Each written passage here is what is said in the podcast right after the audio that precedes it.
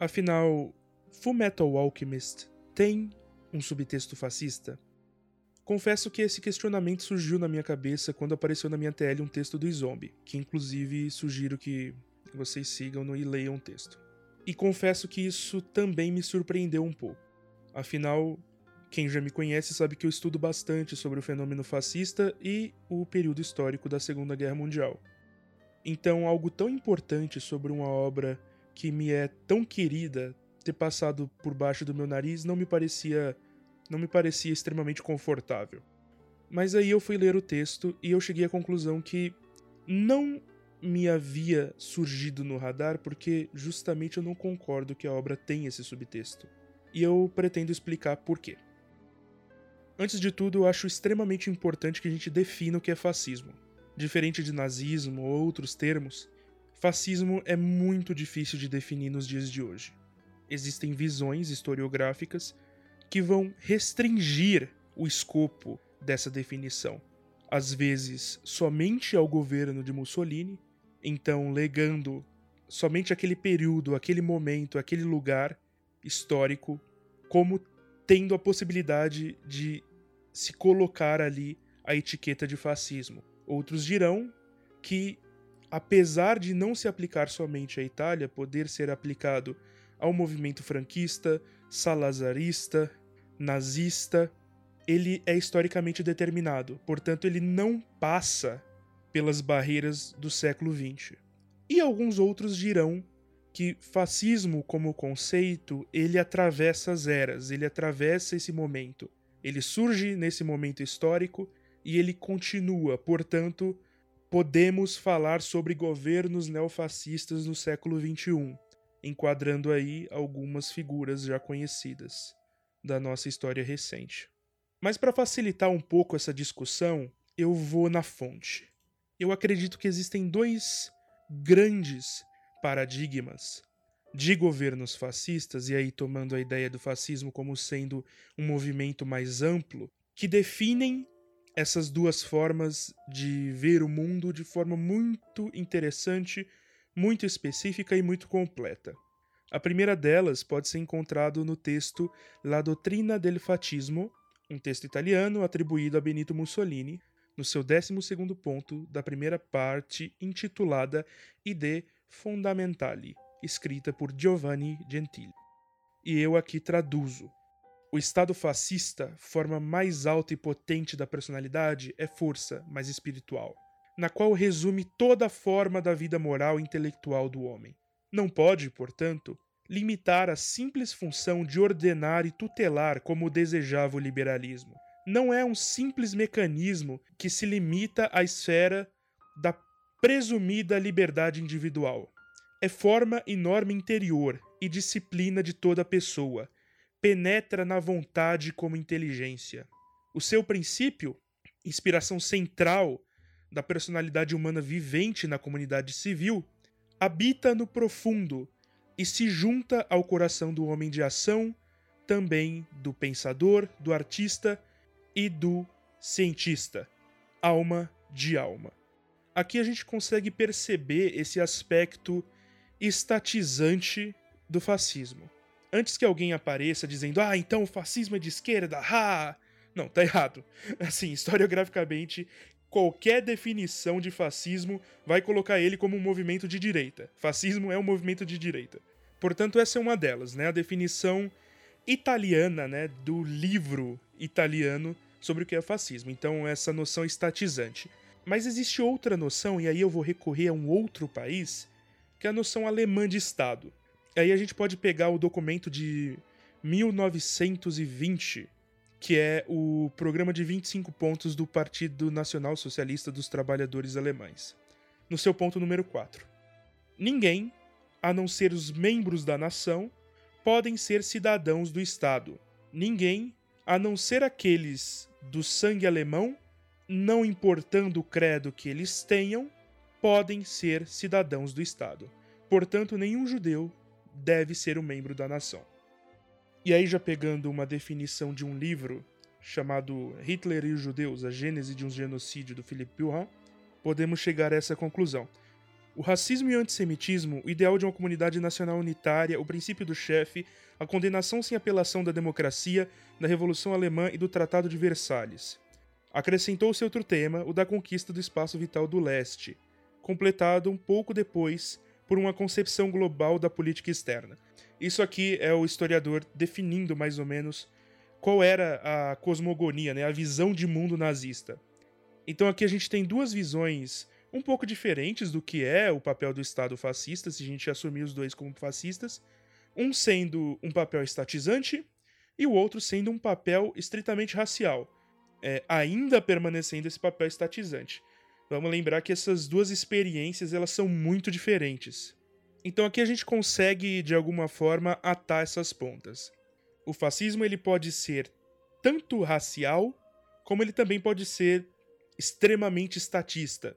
E eu digo pode, no primeiro caso, né? No segundo, eu acredito que a presença grande do Estado é, como esse corpo, que é a junção dos, dos indivíduos, que é o corpo que zela pela vontade popular, a vontade nacional, é o sentido de nação, que é essa junção dos corpos dos homens que são os nacionais.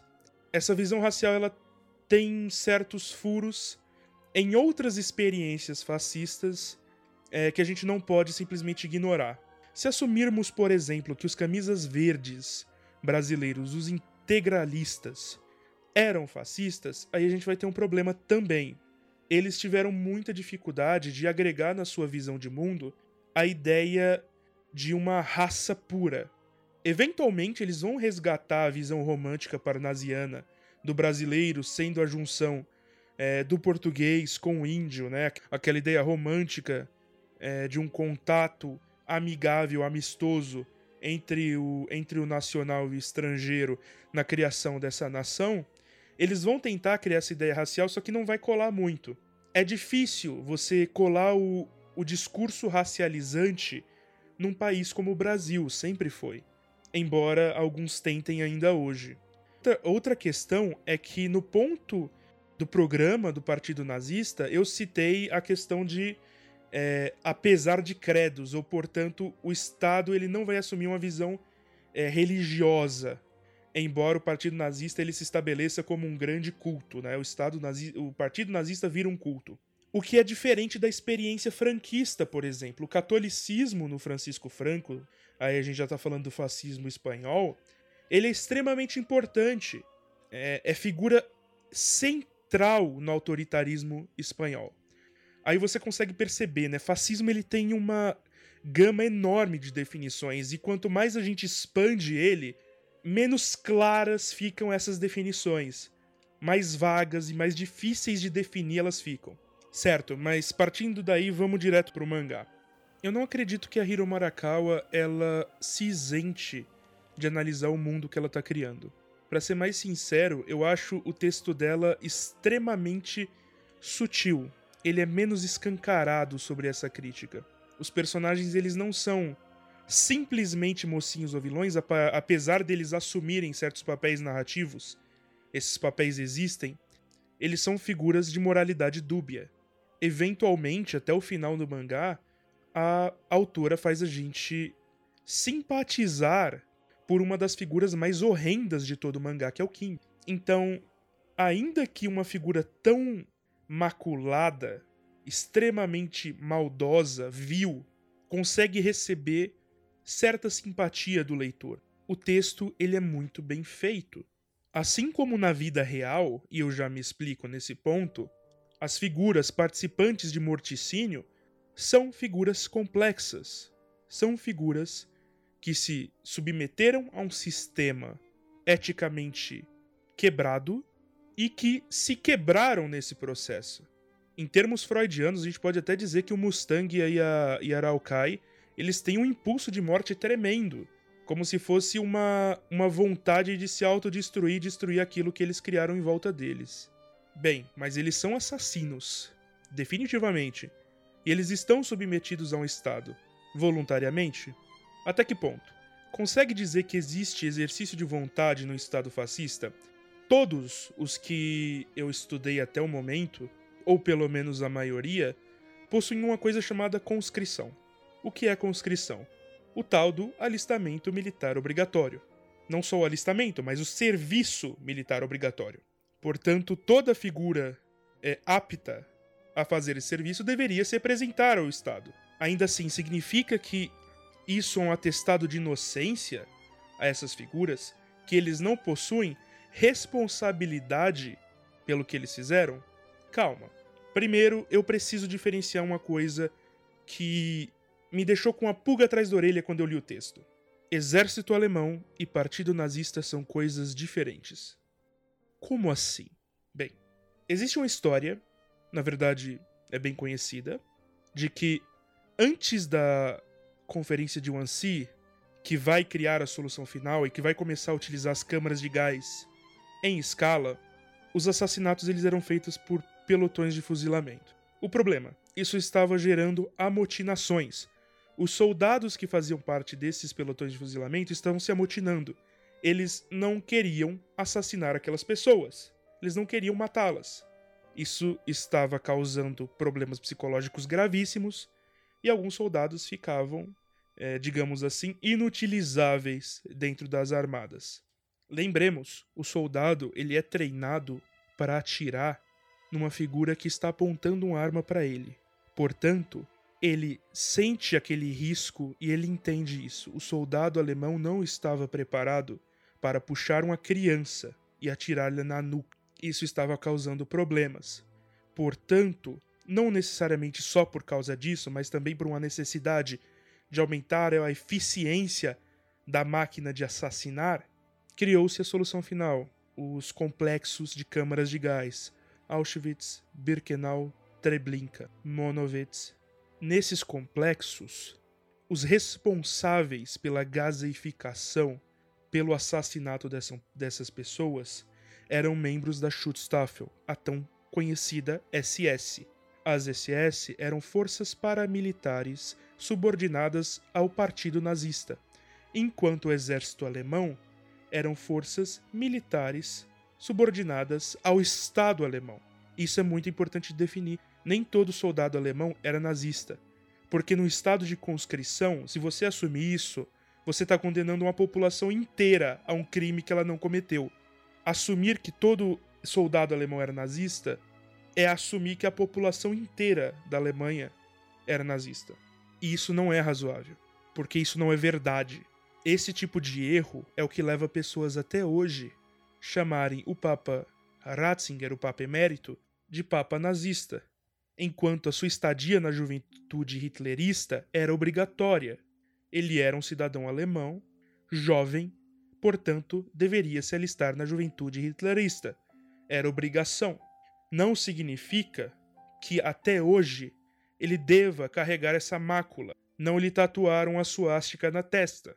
E é por isso que se deve entender a hierarquia militar, a doutrina militar, ela é cruel a quem está submetida a ela. Até que ponto você pode condenar um soldado, um soldado raso? Existe um limite para responsabilização? Como a gente consegue definir isso? Para definir isso, eu vou recorrer a um outro documento, que é a carta que criou o Tribunal Militar Internacional por Extremo Oriente, que foi o tribunal que condenou os criminosos de guerra do Japão. Seu artigo 6. Responsabilidade do acusado. Nem a posição oficial, no tempo, do acusado, nem o fato de que o acusado agiu seguindo ordem de seu governante ou um superior deve, por si mesmo ser suficiente para eximi-lo de acusação e responsabilidade por qualquer crime que ele tenha sido acusado. Mas essas circunstâncias devem ser consideradas como mitigantes da punição que o tribunal determinar e que a justiça requerir. Estranho. Esse documento ele não exime, ele não eximiria, em termos gerais, o soldado raso. A questão é que o apontamento, as escolhas de quem seriam os acusados, eximiu não só o soldado raso, mas também o próprio imperador. Mas eximiu o soldado raso. Existe uma hierarquia de responsabilidade pelos crimes de guerra. Declarar guerra não é um crime, mas existe razoabilidade dentro dessa, dessa declaração. Existe razoabilidade até na guerra. E voltando para Fullmetal, até onde esse tipo de definição se aplica à figura da Arisa e do Mustang. É difícil dizer, eles se tornaram oficiais eventualmente, justamente por seus atos, entre aspas, heróicos durante a guerra. Como a própria obra diz, o herói de um tempo de guerra é o criminoso do tempo de paz. Heroísmo esse que levou eles a um caminho de automutilação, é, de sofrimento e de desgraça. Bem, mas as guerras, tudo isso, não passava de um plano do pai. Então, a Hiro Marakawa ela tá tirando a responsabilidade dos criminosos de guerra? Então, na minha visão, o que ela tá mostrando ali é o caráter farsesco, burlesco dessa visão, da visão de que existe um inimigo externo. A Mestres está sempre guerra por um motivo burlesco, por uma farsa, por uma idiotia. É tudo engano, é tudo enganação. Aquele estado maravilhoso que todos aqueles personagens acreditavam não passa de um grande circo. Mas. Mas você pode ter pensado, ok, mas por que eles não. não se revoltaram? E isso, meu amigo, é uma pergunta extremamente cruel a ser feita. Pessoas submetidas a um Estado autoritário não deveriam ser submetidas a essa pergunta. Por que será? Talvez eu não queria que meus familiares fossem torturados e mortos. Eu também não gostaria de ser torturado e morto. Existe mais campo cinzento do que se acha. O universo não é preto e branco. Foi nos vendido que a Segunda Guerra era uma grande luta do bem contra o mal, e isso não é tão simples. Existia sim um caráter moral muito importante. Pessoas morreram, pessoas foram assassinadas em escala, como se fosse numa fábrica, de forma grotesca e nojenta. E isso nos afasta da visão que talvez esses monstros também sejam seres humanos, trazendo a ideia da Ana Arendt, da banalidade do mal. O mal, ele não existe fora do ser humano. Não é um demônio, é um homem. É aquele ser humano patético que era o Eichmann, que ela vai falar sobre isso no, no texto dela, Eichmann em Jerusalém. Aquele ser humano patético, cara de contador, raquítico, que permitiu o morticínio, que permitiu o assassinato de milhões de pessoas. Portanto, o mal também é humano. O assassinato também é humano. Assim como a bondade, a gentileza. Então não dá para lidar com seres humanos como se fossem monstros. São humanos. Arisa, Mustang, o Armstrong, o Hughes, são todos humanos, submetidos a um Estado, que escolheram seus caminhos dentro desse estado. O próprio Ed, na sua busca incessante pelo seu corpo, pela retomada da sua individualidade, ele abandona qualquer resquício de consciência e se submete a esse mesmo estado. A Risa, quando abraça aquele cachorrinho que ela encontrou, ela está tentando ali encontrar algum nível mínimo de humanidade que ela deixou em si mesma. O Mustang tentando, a partir daquele sistema, encontrar uma forma de virar essa mesa, né, de responsabilizar as pessoas e a si mesmo, ele está tentando procurar uma forma de redenção. São personagens complexos, são personagens que não saíram ilesos. Mas a obra ela não dá uma solução, ela não vai dar uma solução, porque ela é um retrato. A Hiro Marakawa ela não quer dar uma solução para o fascismo. Ela não vai dar uma solução para o fascismo, porque o fascismo na obra não se soluciona. O que ela faz é um retrato a retratação do que é um Estado fascista. Mas esse Estado fascista, ele não é o inimigo da história. Ele é o cenário. É nesse Estado fascista que as coisas acontecem.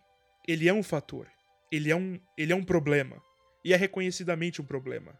Mas não há solução para ele naquele momento. Mas existe uma insatisfação constante da saída da boca de vários personagens com o estado das coisas.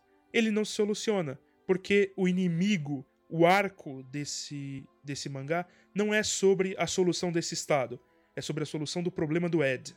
A obra está dizendo que a solução mais coerente é a do Mustang, que é ir por dentro, ou está dizendo que a solução mais coerente é a revolução das populações. A obra não está dizendo nada sobre isso, porque não há solução mostrada, não há solução desenhada.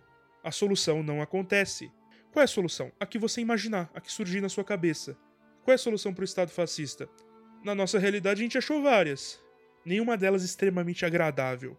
E aí eu termino aqui o meu relato dizendo que aquela arma, quando encurralou mais Hughes, Ela não matava fascistas, ela matava um soldado.